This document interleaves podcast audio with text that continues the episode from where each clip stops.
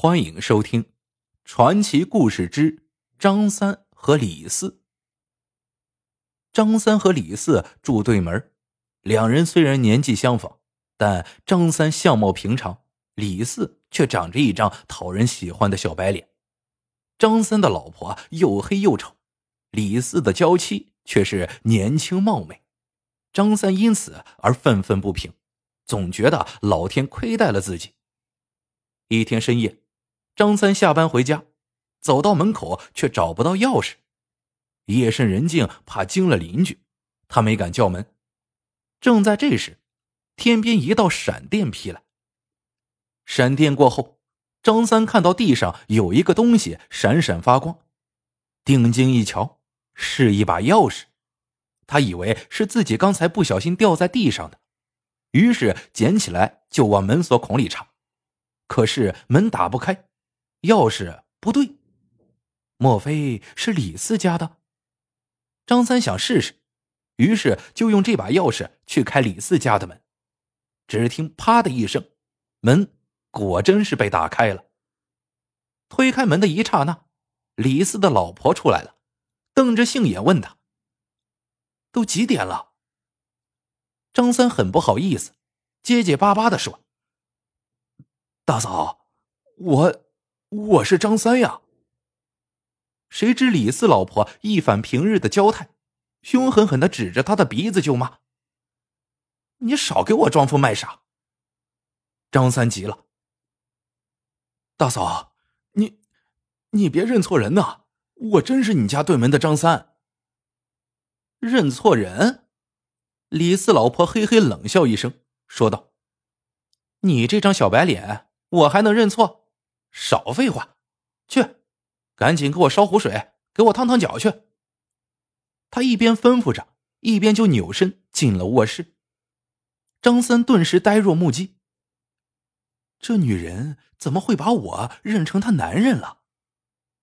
张三不知道是怎么回事，傻傻的站在那里。只听李四老婆在他房间里催他：“你还不把水给我端进来？死在外面做什么？”张三只得走了进去。刚进房门，李四老婆一甩手，一条裙子甩了过来，打在张三的头上。你给我洗了去。张三接了裙子，一股芳香扑鼻而来，好闻极了。他心里不由一动，自己老婆身上哪来这般好闻的香味既然这女人认我，我何不趁此机会就做一回她的老公呢？于是。张三卖力的将李四老婆的裙子洗好，然后回到房间，躺在李四老婆身边。这时，他才稍稍有了点现实的感觉，掐了大腿一把，很疼，真的。他战战兢兢的伸出手去，可是刚碰到李四老婆的身子，李四老婆就一个猛翻身，张三一惊，吓得缩回了手。李四老婆似乎是在梦中。嘟囔了几句，就又睡了过去。张三只得老老实实的睡自己的觉。接下来的几天里，张三都觉得自己好像是在梦中一般。他对着镜子一照，怎么自己真就变成了李四那张小白脸？他不禁害怕起来，一怕自家老婆知道了吵闹，二怕李四突然回家。到了第五天，张三要去上班，刚一出门。就见对面自家的门开了，亲亲热热的走出来两个人来，一看竟是自己的老婆挽着另一个张三。老婆见了他，点点头，叫了声“李哥”，然后就下楼去了。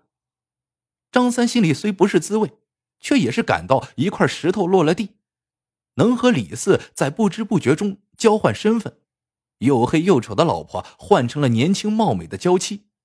这么好的事情到哪儿去找呀？自己呀，真是太幸运了。可没过几天，麻烦来了。这一天下班回家，张三刚进弄堂，就被一个小伙子一把抓住了。张三惊慌的叫起来：“干嘛？干嘛？有话好好说。”小伙子把他死死的按在墙上，说个屁！你小子做的好事。他说着，就从口袋里掏出一张照片。张三一看，照片上是李四，赶紧辩白道：“不是我，这不是我呀！”可他张三现在的相貌就是李四那张小白脸呀，人家怎么能信他呢？小伙子咬牙切齿的说：“这张照片是我从老婆衣服口袋里搜到的，你小子做的好事，仗着一张小白脸，竟敢勾搭我老婆！我找你好几天了。”今儿不修理修理你，难消老子这口气。小伙子说着，拔出拳头就朝张三捅来。一阵拳脚之后，张三鼻青脸肿的回家。开门进屋，他听到房间里有说笑声，进去一看，李四老婆正和一个年轻男人搂在一起。张三大喝一声要扑过去，李四老婆一撇嘴，朝他冷笑道：“行了。”行了行了，咋呼两声算了。我和他的关系，你又不是今天才知道，传出去你只有丢人的份儿，还不如跟以前一样装装糊涂，不就完了？张三一时没了辙，只好走出家门，一个人在街上溜达，一直溜达到第二天凌晨，实在是觉得又冷又累又憋气，才拖着发麻的双腿回了家。走到门口。他找不到钥匙，这才想起昨晚一气之下出门，把钥匙甩在桌上，忘了拿出来了。想当初真不该拿捡到的钥匙去开李四家的门，如果那晚老老实实的，哪怕在楼梯上坐一夜，不去捡那把钥匙，该多好！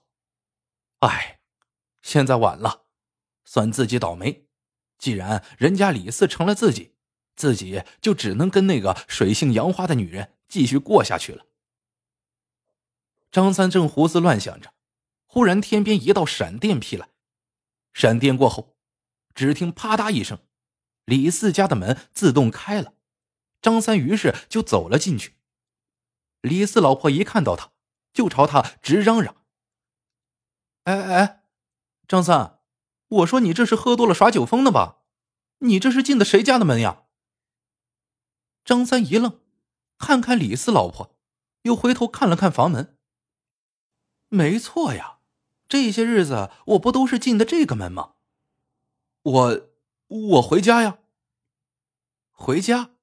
回谁的家？你还是找准了门再回家吧。李四老婆的声音在半夜里特别的响。这时候，对面张三自己家的门闻声开了，张三老婆惊讶的走出来。一看张三这副样子，一把揪住了他的耳朵，说：“准又是黄汤灌多了。”他把张三拽进屋，然后就赶紧去厨房弄醒酒汤去了。张三从来没有觉得自己老婆有这么亲，追上去一把搂住她，吧嗒狠狠亲了一口，吧嗒又亲了一口。张三终于回到了自己的家。从此踏踏实实的和老婆过日子。